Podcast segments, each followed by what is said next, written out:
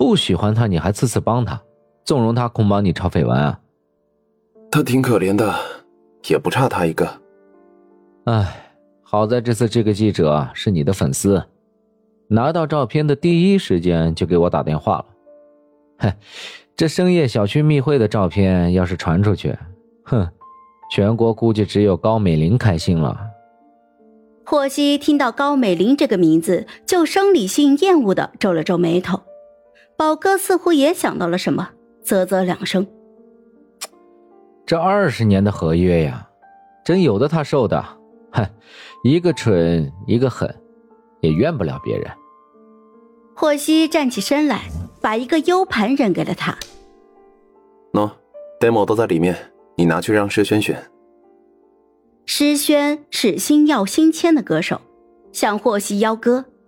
严格意义上来讲，霍希并不算是专业的歌手。广大网友给他的定位是一线流量，向他邀歌多半还是冲着热度来的。不过霍希也是真的喜欢音乐，反正你敢邀，我就敢写。行，你回去准备一下，可以的话，明天一起去趟杨芬老师那儿，聊聊编曲的事儿。哦，对了，公司投资的那部网剧想找你唱主题曲，有兴趣吗？没兴趣。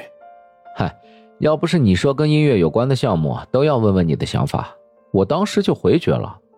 那句女主角是盛乔，你要是唱了主题曲，哼，指不定高美玲又要搞出什么花样来。是那部耽美剧？是啊，也不知道高美玲怎么想的，这句女主角摆明了谁接谁挨骂。哼，她不一直这样吗？为了热度啊，是黑还是红都无所谓。盛乔那姑娘，确实是挺可怜的。当初要是交到我手上，不至于这样。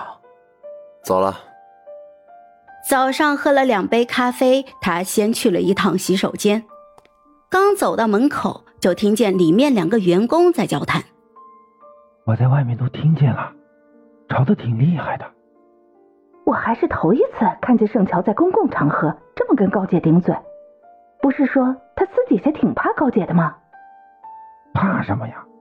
这两人都不是善茬，打起来才好看呢。霍希面无表情的走进了厕所，那两名员工互相使了个眼色，就没有再说了。他解决完，就径直走向了电梯，按了负二楼。电梯一路往下，到九楼的时候停下了，门缓缓的打开，盛乔气势汹汹的站在了外面，应该是很生气，脸颊都残留着激烈过后的潮红，眼睛里的怒意还没有褪去，眉峰还高高的扬起，整张脸就显出了几分狰狞。方白站在他的身后，正苦口婆心的劝着。乔小姐，你别这样，跟高姐闹翻了，对你没有好处。缺他妈的好处！一抬头看见电梯里的霍希，有那么一瞬间，霍希感觉面前这一座火山像忽然覆满了白雪，在融融雪水之中开出了一朵画着笑脸的向日葵来。乔乔看着他，眼睛都亮了，嘴角弯了起来。嗓音里都是压制不住的温柔和欢喜，霍希，那是见到最喜欢的人的时候笑得最好看的样子。